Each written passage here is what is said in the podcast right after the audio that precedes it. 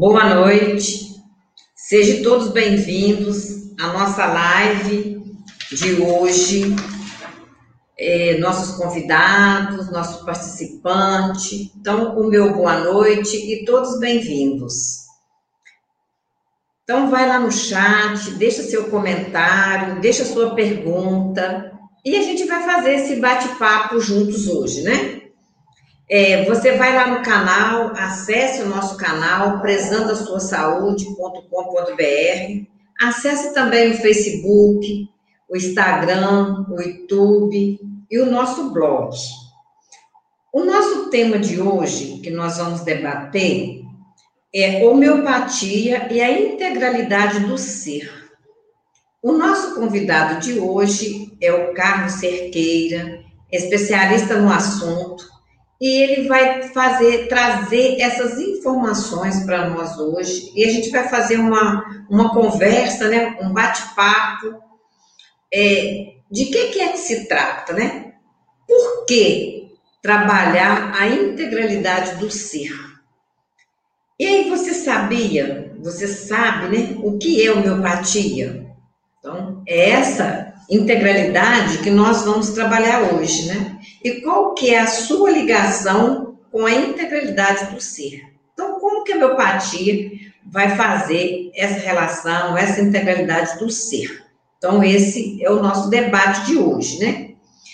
As potencialidades da homeopatia a fim de oferecer o cuidado integral.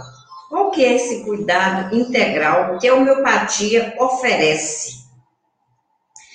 Abordando também a, as especialidades da homeopatia, né? O que, que é que a homeopatia trata? Por que, que ela é centrada na pessoa e tende a oferecer o cuidado e o alívio do sofrimento de certas doenças? Então, é isso que a homeopatia trabalha nesse ser e a importância do equilíbrio dos aspectos emocional, dos aspectos mental e, dos, e espiritual do ser humano, do, do vegetal, dos micro-organismos, dos animais. Então, a homeopatia oferece esse equilíbrio, né? Ela oferece não só no físico, como também no emocional e no espiritual.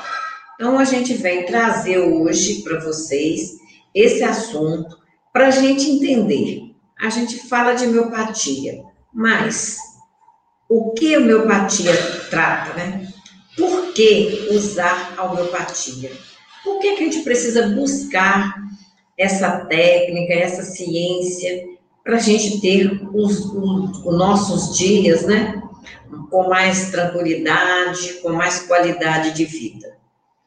Então, o nosso convidado, Carlos Cerqueira, que vem debater esse, esse assunto para nós. Então, o meu boa noite, Carlos. Boa noite, Margarida. Boa noite a todos. Seja bem-vindo, né? E vamos fazer esse bate-papo hoje, né, Carlos? Carlos, é, quem que é você? De onde que você vem? Né? O que, como que é seu dia a dia? Conta para nós aí quem é você. Bom, é, a minha formação acadêmica é na área de farmácia e antes mesmo né, da, da graduação, eu já me interessava por plantas medicinais e outras terapias. E, e, a gente vem juntando aí, procurando juntar essa parte científica com a parte da sabedoria popular, né? É, que não pode ser desprezada também. E nisso a gente vem caminhando e é, buscando um autoconhecimento né, para aproximar melhor de uma condição em que as relações humanas se tornem mais verdadeiras. Carlos, você, como você já referiu, que você, né, sua formação acadêmica é farmacêutico, e, e a sua, é, em que área você mais atua na área de, de farmacêutica e quais são as suas, é, a sua formação? É só farmacêutico? Você trabalha em outras áreas também? Como que é a sua vida no seu dia a dia? Bem, é, a, a minha especialidade é, dentro da farmácia é na homeopatia, né? Sou farmacêutico homeopata. É, então, é, o tema de hoje, né, é, me, me estimula bastante, né? Por, por já ser algo que a gente vem trabalhando há algum tempo. Fora a homeopatia, nós temos alguns estudos, algumas práticas, né? Nós temos algumas, é, alguns aprofundamentos dentro de outras terapias. Hoje o termo mais oficial é práticas integrativas e complementares em saúde. É, e aqui eu faço um convite a quem ainda não conhece é, para visitar o site da PixUFIS, que é da Universidade Federal do Espírito Santo, que trata dessas práticas integrativas e complementares em saúde, né, coordenado pela professora Magda. E também um convite para visitar o meu Instagram, Uno Essência, é, onde a gente aborda sobre essas práticas. Né? Entram aí, além da fitoterapia, da homeopatia, meditação, é, cromoterapia, né? a gente fala um pouco aí sobre as últimas descobertas relacionadas é, com biofótons, né, inteligência celular e, enfim, né, são são várias abordagens, né, a medicina tradicional chinesa, é, todas elas têm em comum a, esse tema que é dessa live de hoje, que é a integralidade do ser, né? Todas as práticas integrativas e complementares, né, né que a abreviação, né, é, é PIC, uh, elas buscam essa integralidade. Eu lembro, inclusive, Margarida, alguns anos atrás, né, que você fez uma tentativa de inserir essas práticas no SUS, lá em Tombos, né? Porque muita gente ainda não sabe essas PICs, essas práticas integrativas e complementares, elas estão autorizadas pelo governo federal para serem inseridas no Sistema Único de Saúde, no, no SUS. Mas, para isso, a população precisa é, solicitar, né? Tem que ter uma demanda para isso. É, e precisa também que o próprio gestor, né, da saúde, administração pública, tenha interesse em é, buscar essa, esse debate né, no próprio município para in, introduzir essas práticas integrativas, né? Então, Sim. muito bem lembrado aí, e, e a luta é essa, né? Para que todas a, toda a população, todo ser, todo toda pessoa possa ter acesso a essas terapias integrativas, né? Eu acho que isso é uma das lutas dos terapeutas, né? Principalmente o professor Moreno, né? Que luta tanto por isso, né? Pois é, Carlos. Então, você falando aí dessa integralidade, né? Do ser, a miopatia, né? Então, são tantas práticas integrativas, né? E se a gente for falar de todas elas, o nosso tempo será curto, né? Então, você que já falando delas, né, de tantas delas, hoje nós estamos falando mais especificamente da homeopatia, né? Então, aborda para a gente aí, por favor, como que é essa integralidade da homeopatia com o ser? Bom, antes de mais nada, é importante lembrar que na época que a homeopatia foi desenvolvida,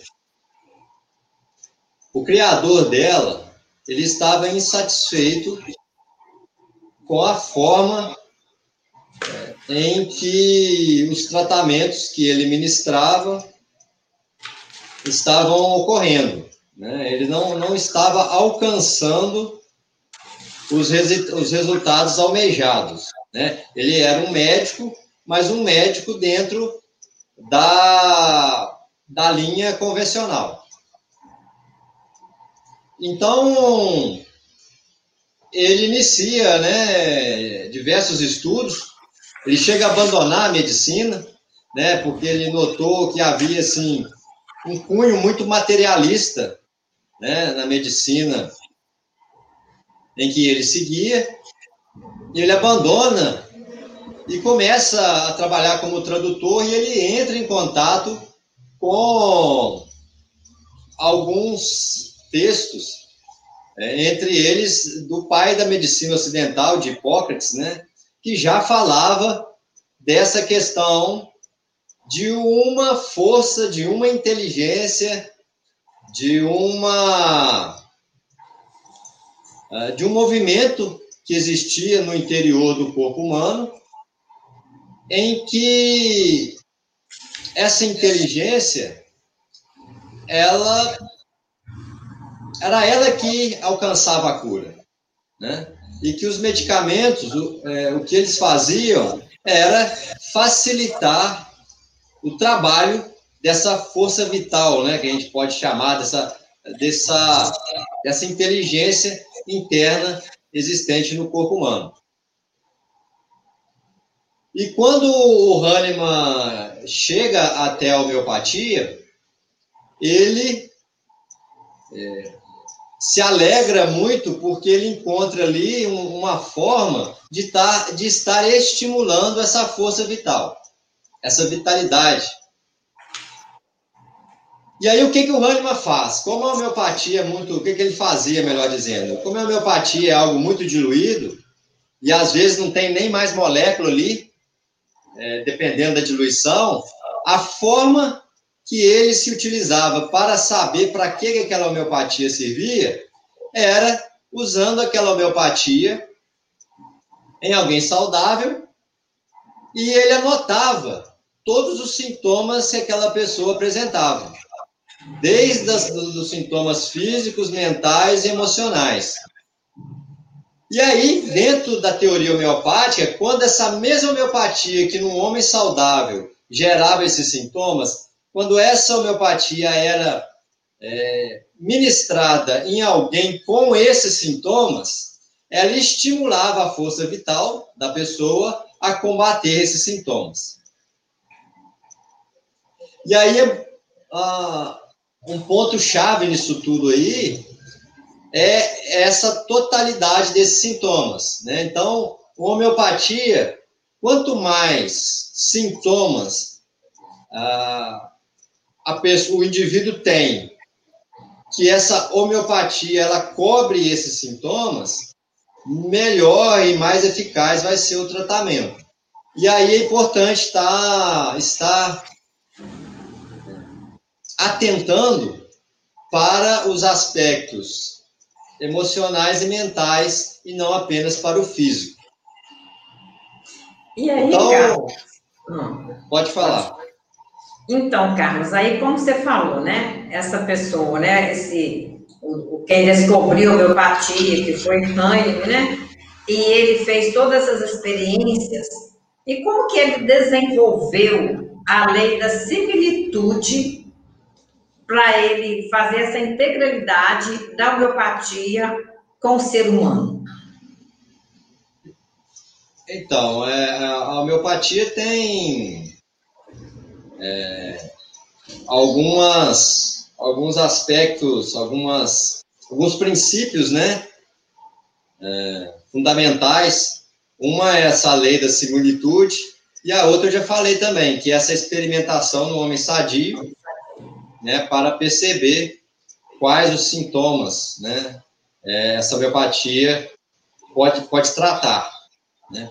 é algo que precisaria de um tempo maior para a gente estar tá, é, esclarecendo isso, porque muita gente, ouvindo isso, acha um pouco estranho, né? Se, se não tem muito, muita familiaridade com a homeopatia, acha um pouco estranho, né? Usar um, um medicamento que vai gerar os sintomas numa pessoa saudável, né? E é aí que é preciso um tempo maior, né, para aprofundar e, enfim. Uh, um outro, uma outra questão é o que a gente começou a abordar também, que é o fato dela ser diluída e dinamizada, né? E essa diluição e essa dinamização, elas é, atenuam o, a, a possibilidade de efeitos colaterais e aumenta a possibilidade de atingir níveis mais sutis, né? conforme a gente está falando, níveis emocionais e mentais. E há uma polêmica muito grande em cima da homeopatia, é, em função dessa questão ah, da, dessas diluições não apresentarem mais moléculas. Mas existem pesquisas recentes uh, demonstrando que, apesar de não haver mais moléculas, existe ali uma, uma frequência eletromagnética e é essa frequência eletromagnética que é capaz de gerar os estímulos no, no indivíduo quando ele faz uso da, da homeopatia. Da homeopatia, né? E, e com, essa, com essa frequência toda que a homeopatia né, vai estimular essa força vital desse organismo, é, aí seria muito interessante você fazer uma abordagem sobre as baixas e alta potência, porque há tantas perguntas, né, onde qual que é melhor, como que faz a escolha? A homeopatia, quanto mais alta é a potência dela, a dinamização, ela é mais forte, como que ela age? Então, tem, existe tantas dúvidas, né, de pensar na homeopatia, ah, por que gota? Por que, que é tão poucas gotas, né? Por que, que você não vai tomar logo 50, 60 gotas? Então, é muito interessante essa abordagem de baixas e altas potências. Sim, Muita gente tem uma crença de que quanto maior a potência da homeopatia, mais forte ela é. é essa é uma meia-verdade. Porque isso vai depender muito de onde se queira estar chegando, né? E de onde se necessite é, trabalhar. Então, se a pessoa que está sendo tratada, ela, naquele momento, ela necessita de um, uma abordagem inicial a nível emocional, é interessante que a potência seja maior, né? Seja acima de 12 CH, Agora, se a pessoa ela necessita de uma abordagem inicial no físico, é interessante a homeopatia ser uma potência mais, mais, mais inferior, inferior não no sentido de menos eficaz, né? mas no sentido de mais a nível físico. Eu vou dar um exemplo de uma paciente que eu atendi recentemente. Durante os testes que a gente fez, a gente percebeu que ela necessitava tratar o físico durante 20 dias. Ela estava com uma dor muito intensa, então era necessário primeiro tratar o físico dela durante esses 20 dias e só depois a gente entraria com homeopatia. No caso dela foi a Staphysagra, é, no 30, aí sim, a gente iria entrar na, atuando no nível é, mental dela, emocional. Mas esse foi o caso dela. Pode acontecer que outra paciente já de início necessite começar com a potência alta. Então, esse outro ponto também é, que traz uma beleza uh, nessa abordagem, que é o cuidado de observar a particularidade de cada indivíduo e não criar um padrão para todo mundo. Né? Ou seja, todo mundo que chegar, eu vou tratar o físico primeiro, todo mundo que chegar, eu vou tratar o emocional. Ah, vamos observar o que que a, a, a força vital, o que que o, o, o, inconsciente daquele indivíduo ele necessita naquele momento, né? É, ter essa sensibilidade para isso. Então, isso é muito importante, né, Carlos? Porque é precisa da pessoa auto se conhecer para levar-se uma cura verdadeira. E como é, também a homeopatia já traz para a gente, né? Porque, assim, o passado, esse passado sutil, esse passado que fica encoberto, ele gera doenças, né? Então, é, esse, esse sutil, né? Que antecede a esse grosseiro.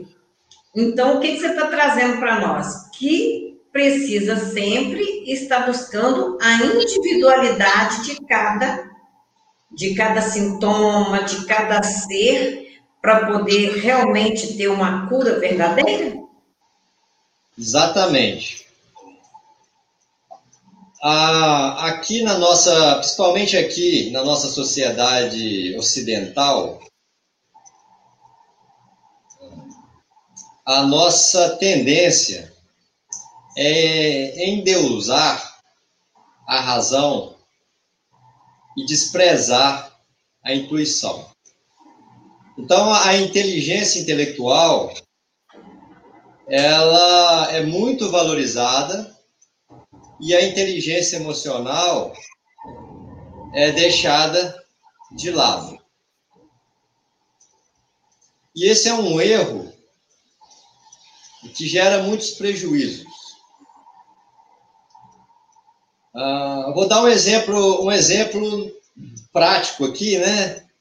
É, entrando, mantendo ainda o tema da homeopatia, né?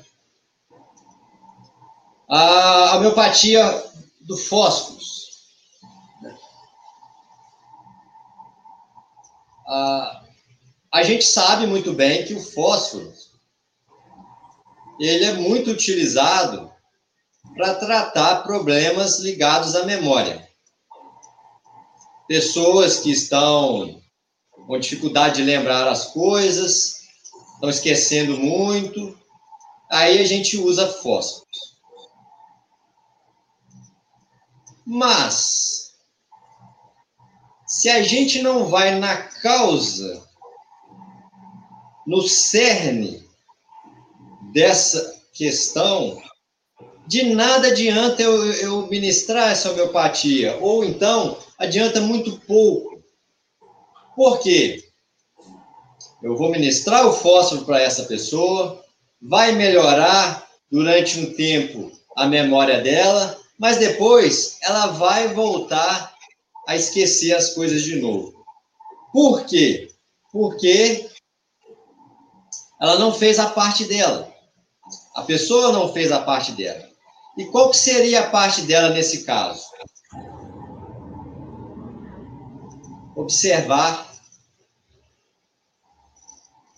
e buscar não ficar tanto tempo envolvida com atividades intelectuais. Nós temos outras inteligências além da inteligência intelectual. Então, se o indivíduo ele está pensando demais, ele está usando demais o cérebro, o que, que o cérebro faz? Ele entra em stand-by. Ele dá um, um curto-circuito ali para ele poder descansar. Porque o, o dono dele não está dando descanso para ele. Então, o que, que ele faz? Ele se desliga. E quando ele se desliga, é onde a pessoa tá, começa a esquecer das coisas. Então, se ela não começa a trabalhar essa questão de não é, desgastar exageradamente o cérebro com atividades intelectuais, não vai adiantar ela ficar tomando a homeopatia do fósforo. Porque ela está melhorando de um lado, ela está é, tonificando o cérebro com essa homeopatia, mas depois ela está voltando a desgastar o cérebro dela de novo lá na frente. Né? Então, é muito importante, Margarida, não só na homeopatia, mas em qualquer prática integrativa, esse é o grande, inclusive, esse é o grande diferencial em relação à medicina convencional, que é o paciente ele participar do processo, ele precisa fazer parte do processo. É, é diferente do método alopático, onde o paciente vai lá, ele recebe um, um, medicamento, ele toma aquilo e ele não tem que fazer mais nada. Ele só tem que tomar aquele medicamento. Na homeopatia, não. Ele tem que mudar seus hábitos. Ele tem que, como você fala, como nós já falamos, ele tem que se autoconhecer. E em relação a essa questão do, do de não conseguir parar de pensar, né, eu, eu brinco que é uma é, é, é uma síndrome do pensamento compulsivo, né? As pessoas hoje em dia é, têm uma grande dificuldade em parar de pensar. O pensamento criou vida própria, né? Eu desafio qualquer pessoa a parar de pensar, não consegue. O pensamento continua sozinho. Você pode querer parar, mas o pensamento continua. Né? Então, assim, é, em relação a isso, é que nós temos é, dedicado muito é, a questão da meditação. Né? Aqui em Muriaé, na cidade onde eu resido, a gente tem um grupo de meditação. No meu Instagram, a gente dá muitas dicas sobre meditação, que é uma forma mais inteligente de lidar com a mente. Né? E não querer é, parar a mente à força, porque não consegue. É uma luta para querer é, diminuir os pensamentos à força, é uma luta que já se inicia fracassada. E, e, como o paciente, né, como você acabou de colocar, ele precisa fazer parte desse processo. Porque isso é muito importante, né, Carlos? Porque o que, que acontece? Normalmente a pessoa deixa isso com um terceiro. Ela informa e pega o medicamento, fica três pessoas, né? Você vai me curar, porque eu vou tomar esse medicamento e vou ficar boa. Só que com isso, a gente não, as pessoas não se ligam que tem várias coisas a esse redor da pessoa, né? Então, quando a miopatia ela leva a cura, mas ela não é não faz mágica, porque ela precisa de mudança de hábitos. Então seria muito interessante você falar um pouco o que que é essas mudanças de hábitos das pessoas. Porque hoje em dia, às vezes a gente vê algumas pessoas que falam assim: ah, mas se for as terapias integrativas, é, precisa de parar de comer carne, que é o, o, choque das pessoas, né? Então, o que, que significa isso, essas mudanças de hábitos? E a homeopatia não é mágica, e a pessoa precisa fazer parte desse processo. É, então, isso tudo é, é, o que eu acabei de falar, né? Uhum. É, eu já, né, né, já adiantei aí a, a, resposta em relação a esse seu questionamento. A, essa mudança de hábito, ela deve iniciar dentro dessa autoobservação, né, dentro desse autoconhecimento. É, hoje em dia, o, as pessoas estão se tornando muito autônomas. é, muito automáticas. Nós estamos, a, o, a nossa sociedade, o nosso sistema está nos levando a isso, a nos tornar muito automatizados. Né? Nós passamos um dia inteiro realizando atividades e no final desse dia, muitas vezes, nós não conseguimos lembrar do que fizemos na parte da manhã, com quem, com, com quem encontramos na parte da manhã, com o que conversamos na parte da manhã. Muitas vezes chega no final do dia exausto e já não lembra nem o que fez há uma hora atrás. Tão cansado que chega. E, lamentavelmente, nós temos percebido que de uns anos para cá, isso acabou piorando um pouco, né? principalmente esse ano, onde as pessoas é, ficaram isoladas, né? Isso gerou uma ansiedade muito grande. Então, a mudança de hábito mais urgente a ser feita é tomar consciência do que, do que acontece consigo próprio. Né? Tem um, um, exercício, um exercício que a gente passa para os nossos alunos, que é durante o dia fazer algumas paradas e se perguntar onde eu estou. Mas aí não é para responder com palavras, nem com, nem com raciocínio. É só para tomar consciência. Observar o lugar que está. Depois, se perguntar como eu estou. Também não é para responder com raciocínio. É só tomar consciência de como se está, como está sentindo naquele momento. Está, está apreensivo? É, está calmo? Está agitado? Entrar em contato com esse interior. Mesmo que faça isso durante dois, três minutos, durante alguma atividade que se esteja realizando, essa parada de dois, três minutos, ela faz muita diferença. Né? A levar a consciência para a respiração, a coisas simples, nós estamos deixando de fazer. Nós estamos pecando pelas, pelas atividades mais básicas e mais essenciais para se manter saudável. Então, não, não adianta o sujeito se preocupar em usar máscara e não olhar como está sendo a respiração dele, né? Ah, não olhar como está sendo a alimentação dele, não olhar como está sendo o emocional dele, se ele está se, se deixando levar demais por paranoias, da, de, de medos uh, estimulados, muitas vezes, pela mídia, né?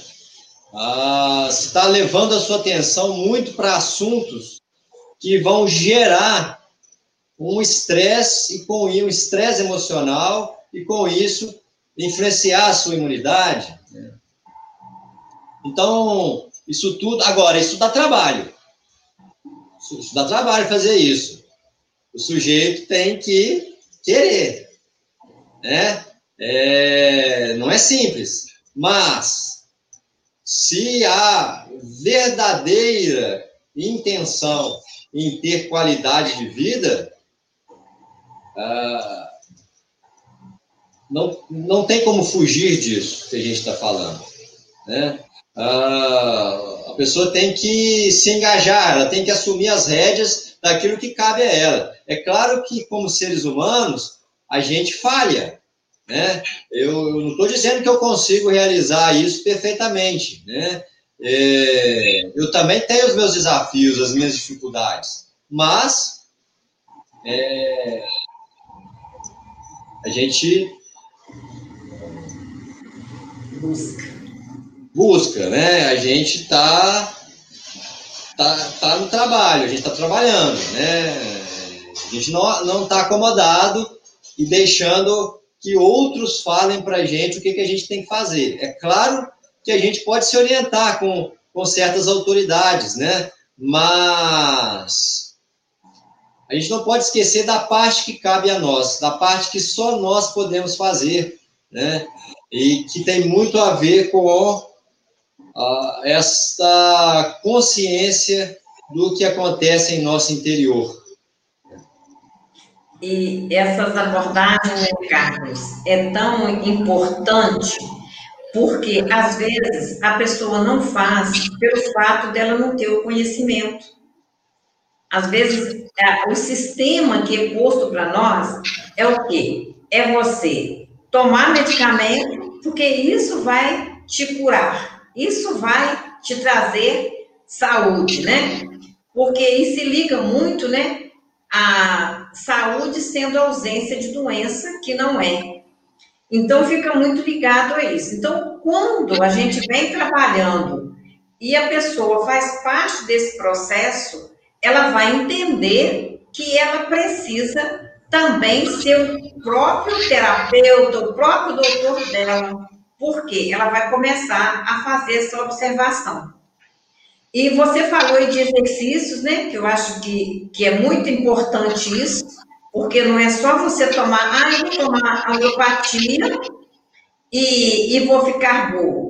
Não, eu preciso ter um conjunto de terapias, que é mudanças de hábito, que é o seu dia a dia, como que você está, aonde você está. Então, esses exercícios que você trouxe aí, eu acho que isso é muito importante, porque às vezes a pessoa nem tem consciência que isso vai gerar saúde para a pessoa. E é muito importante também é, uma outra coisa que é a gratidão, né? Agradecer. Só de você acordar, estar nesse mundo, já é um privilégio e uma gratidão a Deus. Então, tem muitos exercícios, né? De gratidão a Deus, de olhar para dentro de si, né? deixar que o exterior é, vai refletir no, no interior, né? Então, a pessoa precisa isso. Então, buscando isso. E, e falando mais um pouquinho, né, conforme o nosso, o nosso criador da miopatia, né, trouxe isso, como que, como é que as pessoas podem entender melhor o que, que é essa saúde não é ausência de doença? Bom, saúde não é ausência de doença pelo seguinte: o indivíduo que está com uma febre e que é muitas vezes considerado como doença, na verdade, pode ser saúde. Pode ser que o corpo dele a força vital, a vitalidade dele está alta e, e essa febre está sendo gerada para eliminar o microorganismo que se encontra no interior do corpo. O microorganismo não suporta temperaturas mais elevadas, então o corpo aumenta essa temperatura como forma de saúde é, para expulsar aquele microorganismo. Então, é, a linha que separa saúde e doença é muito tênue. Né? A, até onde é saúde, até onde é doença, às vezes se mistura. Né? Igual a gente sabe né, que a febre, quando ela se eleva né, acima de é, 39, 40 né, graus, é prejudicial para o organismo. Né? Começa a comprometer as funções adequadas do organismo. Mas quando ela está mais baixa, igual eu tenho ouvido falar muito, que pessoas que adquirem aí o Covid, a febre deles se mantém em torno de 38, né? 38,5, 39. E eu já e eu estava conversando, inclusive, recentemente com um amigo, aonde ele estava comentando que ele teve febre e a, a ele pegou, né, a, o Covid e o tempo que ele ficou foi, foi pequeno. A esposa dele não deu febre, mas ela ficou um tempo muito maior infectada pelo Covid. Olha que interessante. Né? Então, a gente precisa ter também esse cuidado. É, é, vou dar um outro exemplo aqui. Caganeira, diarreia. Né? O sujeito está tendo uma, uma diarreia e ele tampa antidiarreico para impedir aquela aquela caganeira. Às, ve às vezes e quase sempre é. O organismo está tendo aquela aquela diarreia para ele se desintoxicar, para ele fazer uma limpeza. Algo infectou ele, intoxicou, às vezes uma bactéria mesmo, e ele está jogando aquilo para fora pelas fezes. E aí o indivíduo toma um medicamento que bloqueia essa, esse, essa atividade saudável do corpo dele. E aí o que, que acontece? O organismo não consegue se limpar. E aí é onde o indivíduo pode gerar prejuízos maiores com isso. Né? Então, entender, a gente precisa dialogar com o nosso corpo, mas esse, esse diálogo, ele não é a nível mental, não é a nível intelectual. Esse diálogo, ele se dá através da observação, da sensação. A, a comunicação que nós temos que ter com o nosso corpo é através de sensação, observar o, o que estamos sentindo. Eu falei da respiração a respiração é, é, é, assim fatal. Toda pessoa que chega até a mim reclamando de ansiedade, ela está respirando de forma invertida. Eu mesmo, quando eu percebo que eu estou ansioso, eu, eu volto a prestar atenção na minha respiração, eu vejo que eu começo a respirar ao contrário. E o que, que é isso? Respirar invertido. Lembra aí do, do, do recém-nascido, né? Do bebezinho. Ele respira assim, o ar entra, a barriguinha sobe. O ar sai, a barriguinha baixa. Na pessoa ansiosa, quando o ar é o contrário, quando o ar entra, ele encolhe a barriga. Quando o ar sai, a barriga estende. Essa respiração, ela é terrível. Ela intoxica o organismo. Ela impede o organismo de de aumentar a sua vitalidade, de se oxigenar. Então, você está ouvindo aí, coloca a mão na sua, no seu abdômen e perceba se quando você está puxando o ar, se a sua barriga está estendendo para fora. E se quando você solta o ar, se a sua barriga está encolhendo. Se você estiver respirando dessa forma, você está respirando certo. Agora, se quando você puxa o ar, a sua barriga vai para dentro, é o momento aí de refletir sobre isso e procurar se reeducar. Porque nós conseguimos ficar até um mês sem se alimentar. Nós conseguimos ficar alguns dias sem beber água. Mas sem respirar, a gente não consegue ficar mais do que cinco minutos, não. Então, o principal alimento é a respiração. E o principal alimento é o que nós estamos usando da maneira mais equivocada, da maneira mais errada. Nós estamos esquecendo o principal alimento, que é a nossa respiração. Pois é. Olha, é uma coisa tão fácil, né? E que cada um tem que fazer. É uma, Olha, coisa, que a gente nasce, é uma coisa que a gente nasce sabendo. Sabendo.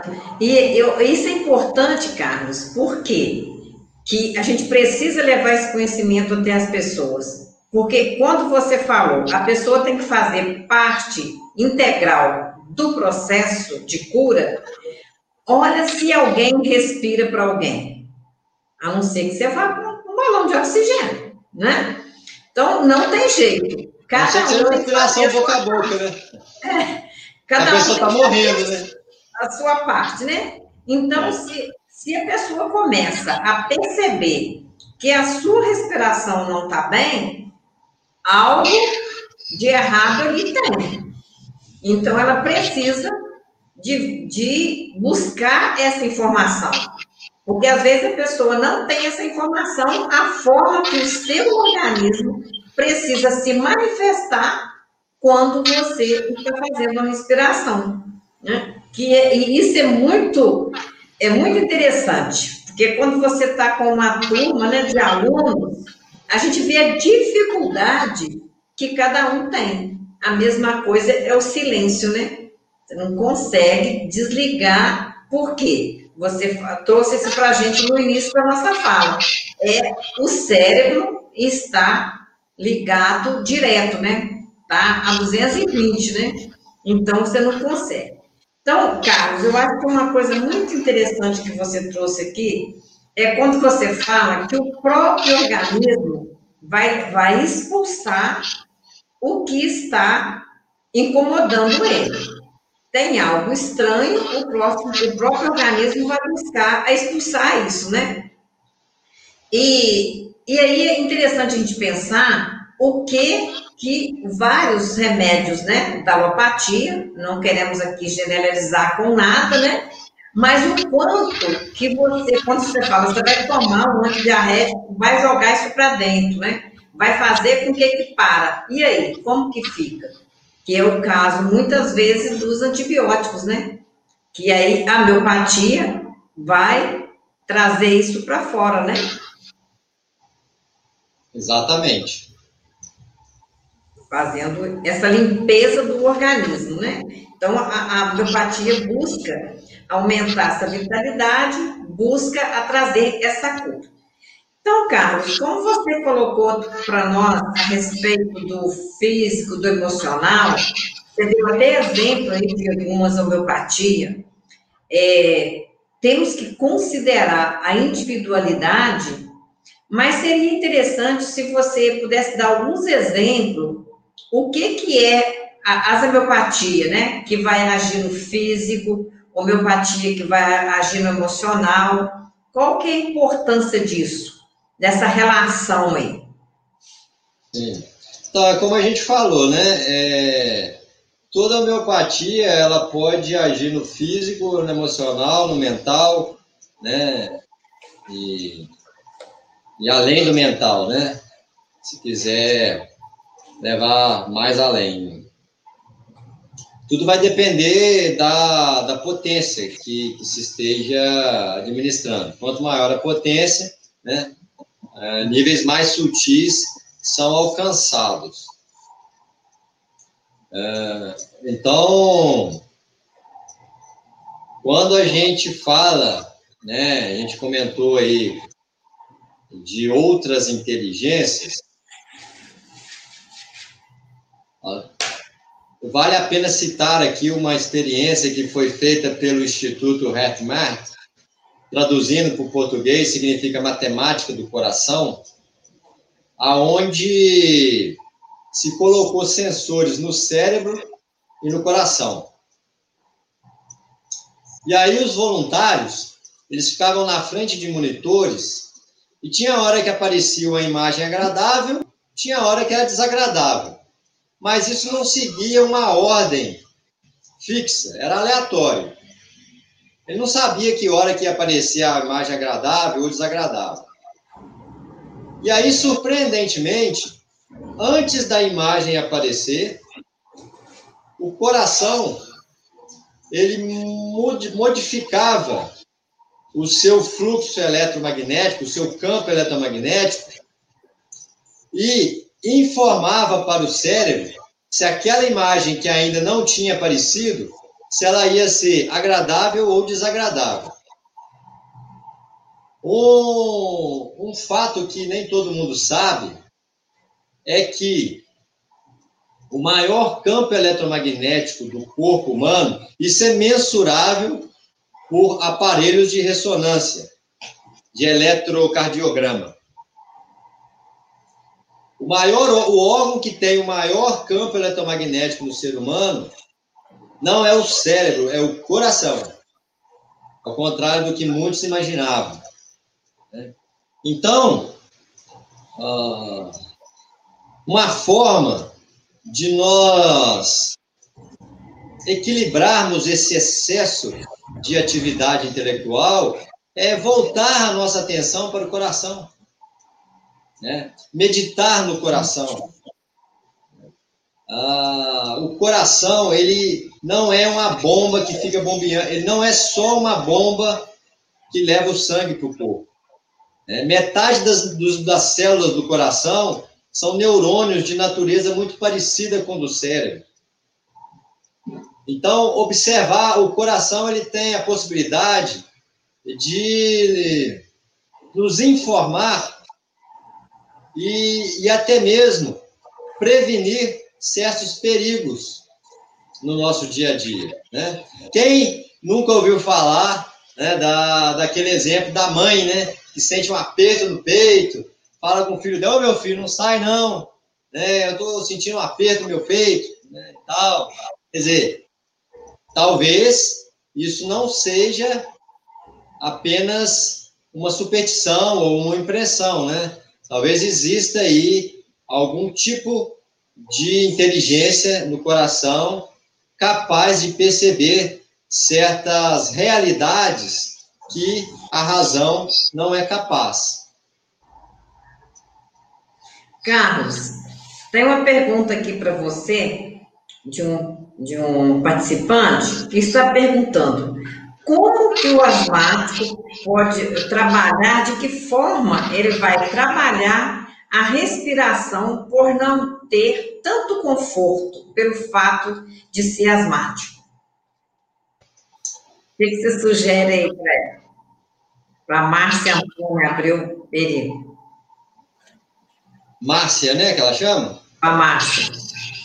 Ô, Márcia, é, eu sugiro você realizar essa prática esquecendo que você é asmática, né? Ah, eu sei que tem momentos que ah, é muito difícil. Eu sei porque eu também já fui asmático. Né? E é terrível essa sensação de falta de ar. Mas continue praticando, continue tentando. Né? Aproveite momentos aí aonde você não esteja em crise para fazer a prática. Eu nunca vou me esquecer de, um, de uma palestra que eu estava ministrando num seminário da, da UFV e eu estava falando de respiração alternada, né? Que é uma respiração que a gente vai alternando as narinas. E aí, uma pessoa pediu para dar um depoimento. E essa pessoa, ela tinha tido poliomielite na infância, né? Paralisia infantil, para quem não sabe. E essa paralisia infantil bloqueou né, um, a, a possibilidade do ar é, adentrar por uma das narinas. Então, ele só respirava por uma narina.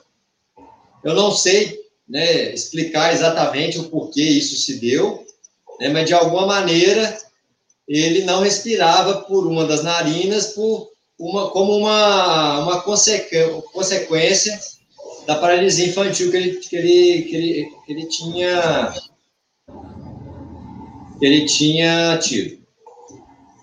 E aí ele falou que ficou anos, mesmo assim, mesmo sem respirar por essa narina, ele ficou alguns anos fazendo a respiração alternada sem, mesmo sem o ar entrar. Né? Ele tentava. E até que um dia ele sentiu o ar penetrando pela narina que ele não respirava por ela, né? E quando ele falou isso, ele começou a chorar, né? As lágrimas escorriam dos olhos dele. Então, a, o que a gente precisa é não duvidar, né? A gente precisa colocar em prática, experimentar. Né? A gente fala muito em tentar, eu vou tentar. Tentar não existe. Ou faz ou não faz. Não existe tentar. Quando você diz que vai tentar, você já está você já tá perdendo força. Você está colocando dúvida. Né? Então, ou faz ou não faz. Né? Isso, nós estamos na semana de Natal, né? O, vale lembrar aqui do Cristo. O Cristo foi né, o, o grande mestre aí que passou por esse mundo aí, né? É, nada do que ele falou é, a gente desperdiça. Tudo que ele falou, a gente aproveita. E ele falou: ó, ou você fala sim ou fala não. Não fica no talvez. Né? Ou seja, resolve sua vida. Tome sua decisão. Siga seu caminho. O momento que ele fala, ou seja quente ou seja frio. O morno eu vomito. Eu não quero saber de quem é morno. Eu quero saber ou você seja quente ou frio. Ou decida para onde você quer ir. Não fica em cima do muro, não.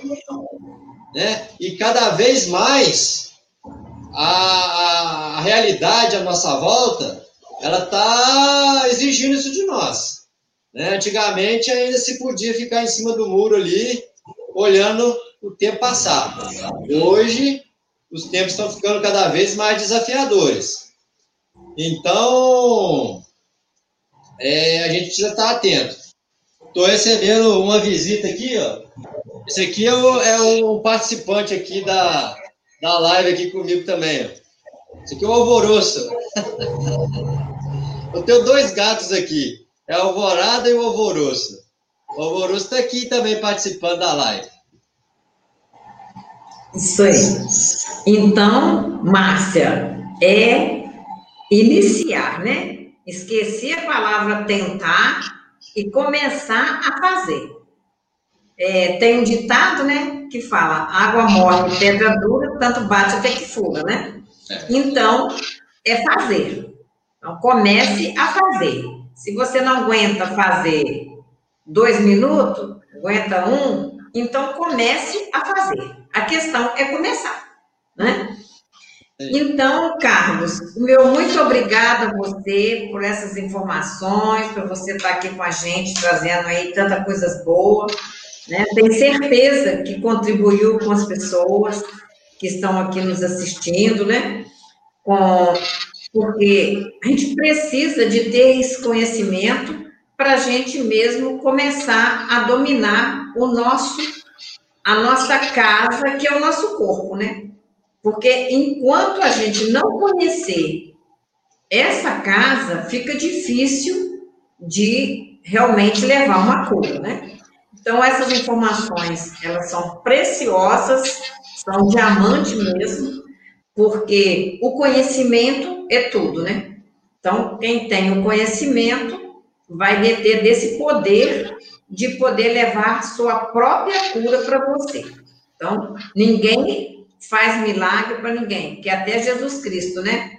Ele fez a parte dele, mas falou, vai e faça. Então, e ele falava, né, quando alguém se curava, ele falava, a sua fé te curou. Te curou. Então, se a sua fé te curou, você vai ter os veículos, vai ter os caminhos, vai ter a homeopatia para contribuir, vai ter o terapeuta para poder orientar, mas tudo depende da própria pessoa, né? Então, o terapeuta vai fazer as pesquisas, vai estar ali te orientando cada dia, né? Qual que é a homeopatia mais adequada nesse momento. Então, você que está aí, né, com tanto sofrimento, a homeopatia vem trazer alívio, né? Então, procure um terapeuta que eu tenho certeza que as pessoas vão te orientar e vai te levar a você mesma buscar a sua saúde. E aí, como o Carlos trouxe, né? São tanto hábitos que a gente precisa mudar. E aí você vem de, de série, sérias coisas, né? Tanto alimentação, como um respirar, são tanto hábitos que a gente precisa a passar a fazer. Então, meu muito obrigado, você, Carlos. Obrigada aos participantes. Obrigada à minha família, que está sempre me, me ajudando junto comigo. E eu desejo né, a todos os participantes, a todas as pessoas que estão ouvindo e todo o nosso povo, né? E eu, Carlos, né? Desejo uma, é, boas festas e um santo Natal e um 2001 repleto de saúde, alegria, prosperidade e que possamos aquecer o nosso coração, que o Carlos falou tanto aí, com o clima do Natal e transmitir esse amor a todos que nos rodeiam. O melhor presente não é o que está embaixo da árvore, né? Mas é o Natal onde a família esteja feliz. Então, fique em casa, é, toma todos esses cuidados né, que o Carlos colocou, para quê? Preze, preze a sua saúde e a saúde de todos. Então, é o meu desejo para esse Natal e para um 2021 com muita saúde para todos, né? Então, o meu muito obrigado a todos e até a próxima e estaremos juntos novamente, né? Uma alegria estar aqui. Muito obrigada. Obrigado, obrigado a todos.